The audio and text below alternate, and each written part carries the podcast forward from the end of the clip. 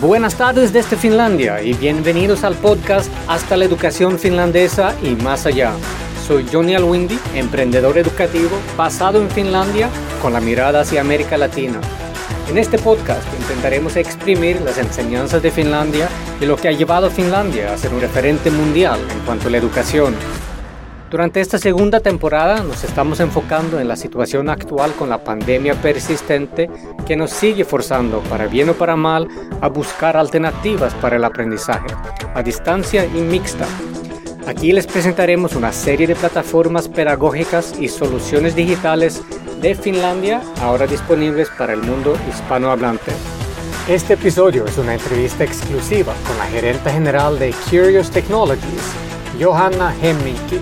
Su empresa ha desarrollado Elias Robot, la primera aplicación para el aprendizaje de idiomas que utiliza la tecnología de reconocimiento de voz e inteligencia artificial. La entrevista está en inglés y una interpretación en español llegará próximamente. Este podcast está patrocinado por Edvisto y este episodio en colaboración con Curious Technologies de Finlandia. Para más información de su oferta actual, por favor visite su página web eliasrobot.com. Hi, Johanna and Isaura. Welcome to the podcast. Hi, thank you so much. It's great, great to be here. Yeah, really happy to be here with you today. Thank you, and thank you for coming. So, first of all, I just wanted to reflect on the fact that now in a digital world, uh, you have quite an attractive offering also physically in the shape of a small and very cute robot that teaches languages. But before we go into the details, let's start with uh, uh, your founder's story, Johanna. So, as the CEO of Curious Technologies, please tell us a little bit about your story leading up to how and why Elias Robot was born. Okay, that, that's a long story. Yeah, uh, I have a background as a teacher. I've been working as a Finnish language teacher for over 15 years in Finland. Uh, I was also teaching adult students uh, who had moved to Finland and wanted to learn learn a language and get quickly to the work life. Uh, you maybe know that uh, Finnish, it, it is said that Finnish is the most difficult language in the world, but I think for many students I had, uh, learning grammar and vocabulary of Finnish language was not the biggest problem. But the biggest challenge was to speak and understand what other people are speaking and uh, talking around you. One yes. student, uh, yeah, yeah, and one student once once told me that uh, at first he is going to learn grammar and a large vocabulary. And then someday, when he uh, wakes up in the morning, he just starts to speak. But you can't learn language like that. The only way to, to learn a language is to speak it from the from the beginning. Yes, I really agree with that. Fantastic. And, yeah, and that was uh, that was uh, the the background uh, of, of Elias, I, I started to think when I was working as a teacher that maybe technology and especially speech recognition technology could help my students because uh, there has been a, lot of progress with uh, speech, recog- speech recognition AI during the past years. But I must say that it was not an easy path for a teacher and the mother of three children to jump to the startup world, to the technical world, and international business but uh, I think it, it helped a lot that I had a strong interest uh, in, in robotics before that already. And of, of course, like our company company's name is Curious Technologies. I myself I have been always kind of curious and, and ready to learn new things. What happened uh, after that when I had this idea to use robots and speech recognition to learn languages? Uh, I had heard that there was an edtech focused startup accelerator in Helsinki called xEdu. And uh, with my colleague, we just went there with our idea, presented our idea, and uh, we were immediately accepted to this program, even we haven't yet registered the company. That was uh, very useful for us, and uh, I, I, think uh, it was also also a great start for Elias Robot's story. Yeah, so you really got the push that you needed to to take the first steps on a more concrete yeah. level. Yeah, indeed. Yeah. Great, Great, yeah, and I think the curiosity is a key element also for teachers to actually be able to innovate in the classroom. So, uh, yeah, so, so it's also uh, admiring that you, as a teacher, was actually taking these steps on a very, very concrete level. I think that's usually the best innovations happen when you actually attack the problem yourself. And Yeah. how was that, uh, let's say, transition from the early part? So you had to, being in Finland, also take into account, I guess, some aspects of the Finnish pedagogy. So you, you knew that you wanted to integrate some technology, speech recognition technology. But what aspects from the Finnish pedagogy or the Finnish approach uh, would you say that you have incorporated in your methodology? I think what is what is different and unique in Finnish pedagogy is that, uh, and what is also uh, you can see it strongly in Elias that the safe learning environment, emotionally safe learning in, environment and fun learning, because uh, when you are learning with with the robot, you don't have to stress about uh, learning results so much. You can just enjoy the learning and, and the process of learning, not to think about the results. And also that you don't have to be afraid of making mistakes. It makes you relax and then also learning results are better. So I think something uh, similar can be found from Elias. Excellent. Yeah, I'll go back to the fun learning approach a little bit uh, later, but uh, to build on the technology aspect. So you say that Elias robot is the first AI powered robot, a social robot that helps students learn foreign languages. And what would you say is your unique added value compared to other modern approaches?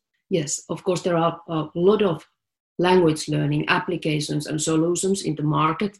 There is a lot of competition in that area. But what makes Elias robot different is that it's focused on conversation and speaking. So, for example, if there are small students who can't yet read or write, they can practice with Elias because it doesn't require any reading or writing skills. That's, I think, one thing. Another is that we have uh, developed ready made lesson content with uh, professional language teachers. There is also possibility that teachers can create their own own material with, with the help of our lesson editor and classroom management tools and uh, that makes it possible for example that you can give speaking related homework you can give homework uh, for your student that they can practice speaking skills Fantastic. Yeah, I mean, that's really key to get people speaking, to have a conversational approach and focus. And then another aspect that you highlight is the gamification aspect. And uh, well, with gamification as one of the key aspects in modern learning since several years, what has been the key factor or some of the key factors for your early success beyond, let's say, this AI and conversational focus? yeah i think that's uh, uniqueness and, and newness also because uh, we have been using new new kind of technology. But i would say that most important like key things for early success are of course the team. Even you have a perfect idea. It is nothing if, if you don't have those talents who can put put ideas into action and uh, i have to say i'm, I'm lucky and thankful that uh, i can work with with engaged and and motivated team that has international talents. And I, I would say like our, team is, is like a family. We are uh, so motivated to work with this, this thing together. Also another thing uh, which we already talked is strong pedagogy. For an edtech startup, it's uh, very important that your solution really solves those problems students and teachers have, and that there is a strong pedagogical background. I think also, yeah, I must admit that good luck also helps and has helped us. We started our first pilot with Elias with the primary school in Tampere in Finland, and it was a great success. Teachers and students uh, loved the robot. And then one day, international media company Reuters contacted us and uh, asked if they could make an interview. And after that Reuters interview, Elias robot videos went viral, and Elias became a media star for a, for a short moment. During those months, uh, Elias robot news and articles reached over 350 million readers all over the world, and that was a big amount for a young young startup. But that helped us a lot in, in the beginning. Wow. Yeah. Let's uh, come back to the international aspect soon. But you mentioned also fun learning. So that's a strong element that you highlight. And yeah. so the Elias robot can dance, sing, and play, also various games.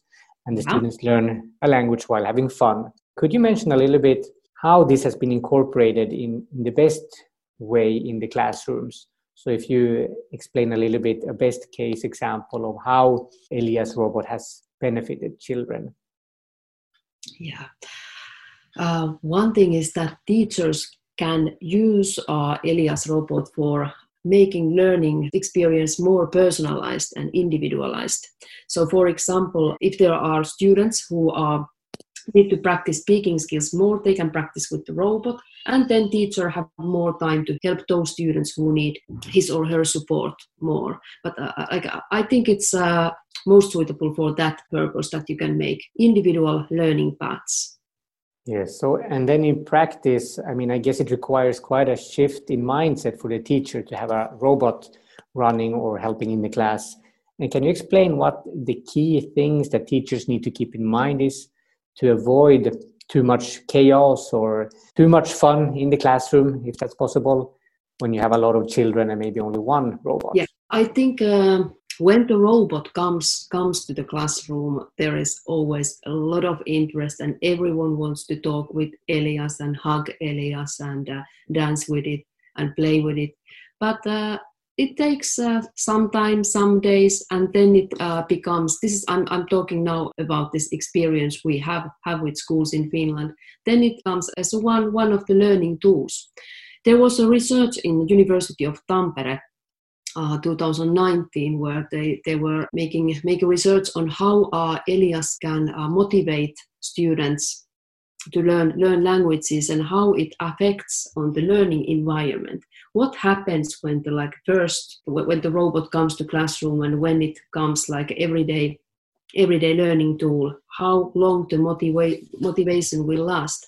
And they found that it uh, had a strong effect on uh, kids motivation. It also increased the foreign language speaking in the classroom. And uh, not only with the robot, but students had more communications between themselves. So it also engaged uh, students to interact more, more with, with other students. In this research, they didn't notice that the engagement had de- decreased after a few months. I don't know if there are like a, some uh, if, if they were followed uh, several years. I don't know what result would be, but this was was it a four or five months study.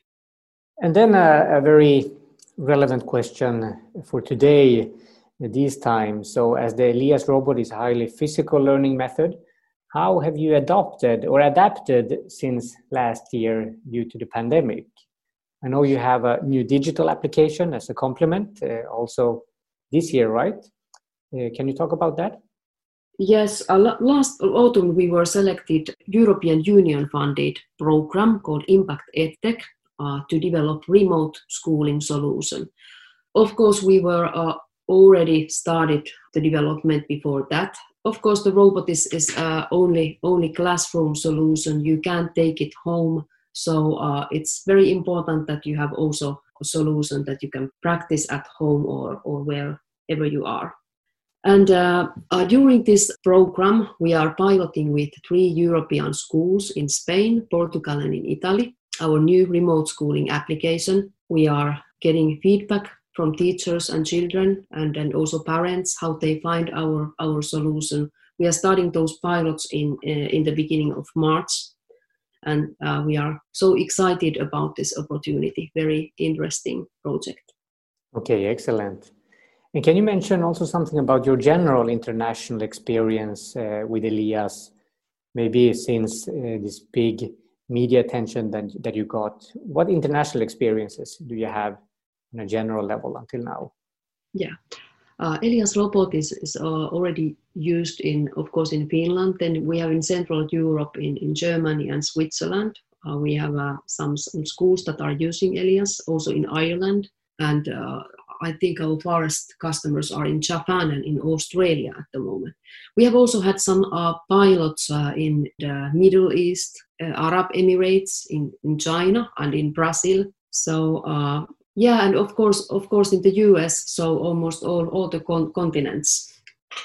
Okay, and then what are your plans for the rest of the year now after these uh, EU-funded pilots have been carried out? Yeah, our next uh, step uh, after those pilots is to get our remote schooling product ready and, and to the market. Also, after those pilots, we are looking for the schools that could uh, continue the testing with us because we, we need more feedback. We are especially interested in Spanish schools and teachers who could help us to develop Elias robot, an excellent learning tool. So that would be the next step.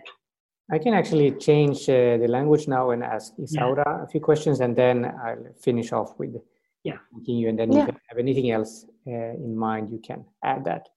Isaura, tú eres de Costa Rica, ¿cierto?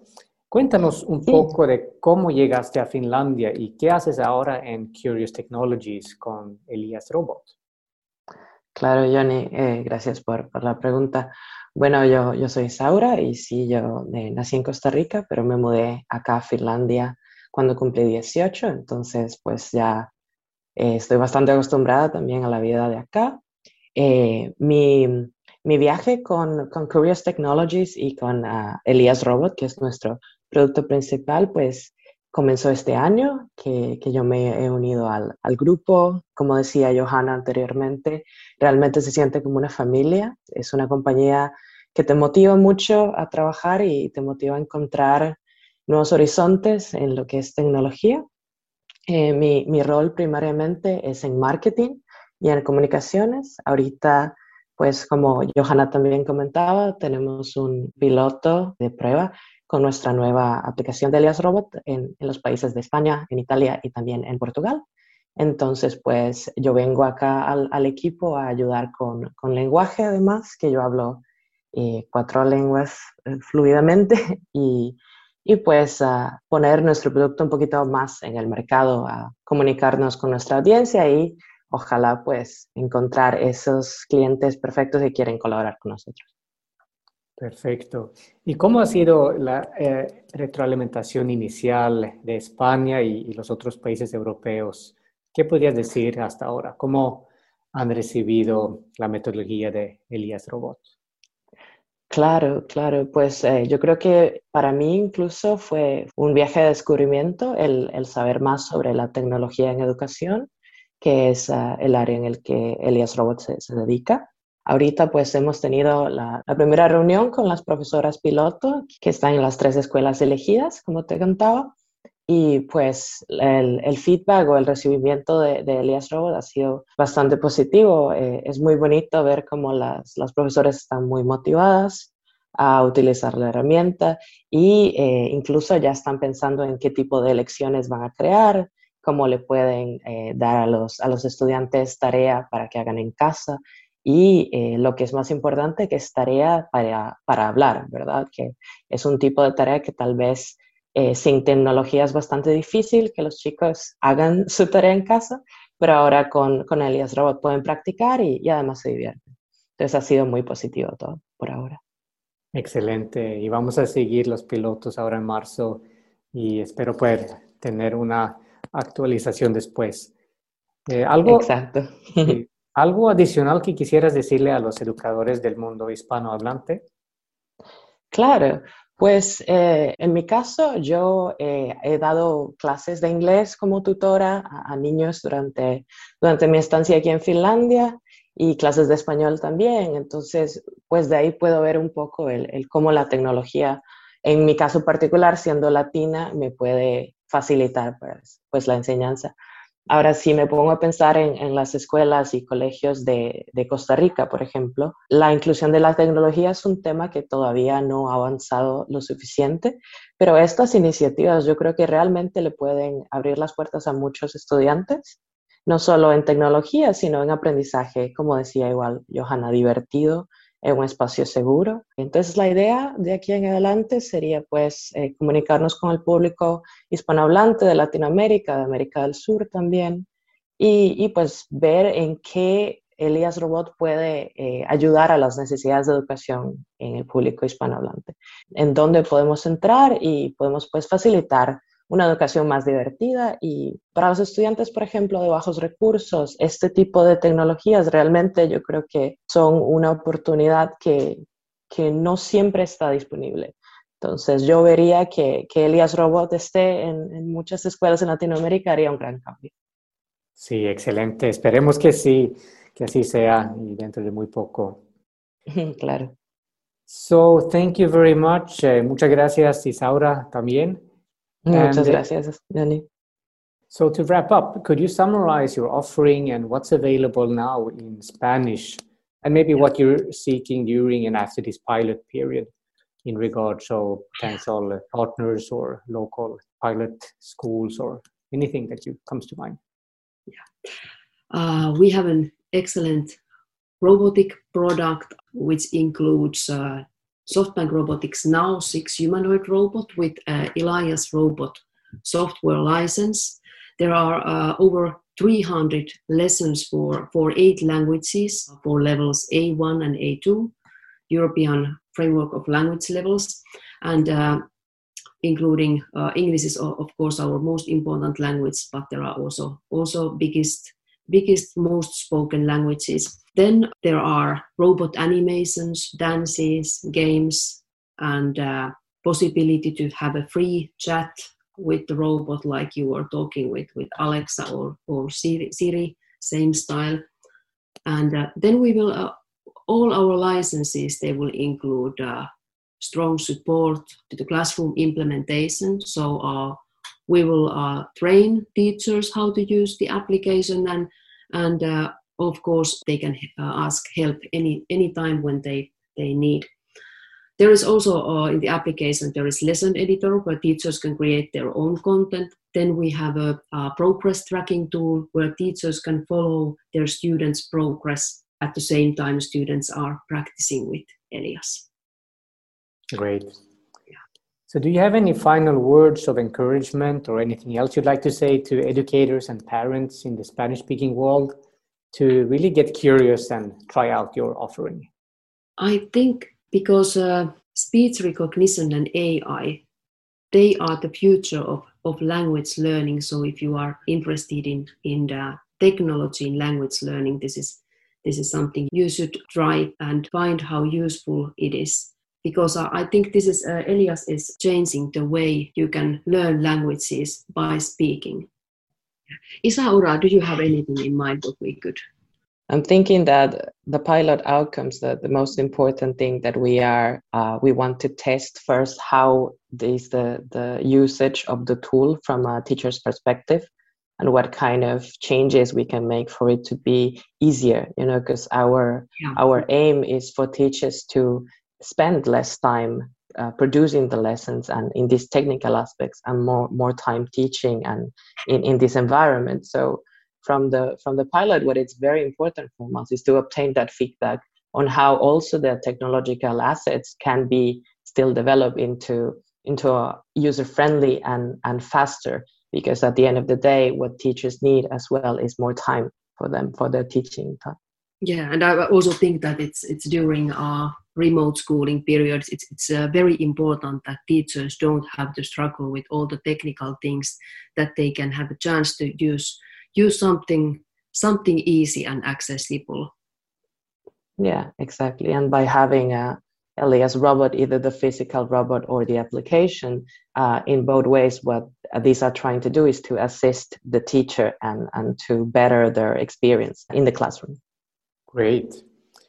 So thank you very much to both of you, and I wish you a great uh, start of your pilots and a great rest of the semester, and look forward to talking to you again. Thank you so much. Thank you, Yanni. Yeah, and see you. See you next time. Muchas gracias por habernos acompañado en esta sesión. No duden en contactarnos si quiere solicitar un piloto gratuito de la oferta Elías Robot en su colegio o aula en cualquier parte del mundo hispanohablante.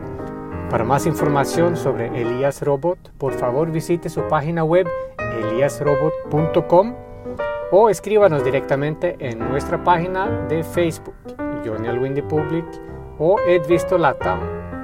Asegúrate de suscribir al podcast en cualquiera de las aplicaciones móviles que manejan podcasts para estar al día de próximos episodios y nuestras recomendaciones actuales desde Finlandia para América Latina.